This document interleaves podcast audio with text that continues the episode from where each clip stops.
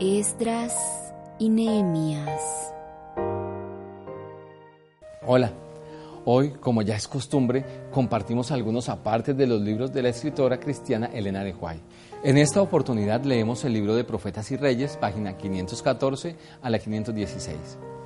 El texto dice, el tiempo de la venida de Cristo, su ungimiento por el Espíritu Santo y su muerte y la proclamación del Evangelio a los gentiles había sido indicado de manera definida. Era el privilegio del pueblo judío comprender estas profecías y reconocer su cumplimiento en la misión de Jesús. Cristo instó a sus discípulos a reconocer la importancia del estudio de la profecía, refiriéndose a la que fue dada a Daniel con respecto a su tiempo. Dijo, el que le entienda, después de su resurrección, explicó a los discípulos en todos los profetas lo que de él decían.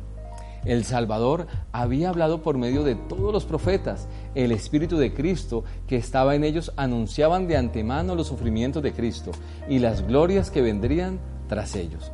La historia demuestra que en todo momento Dios ha procurado mantener a salvo a su pueblo del pecado. Hoy la invitación es para ti.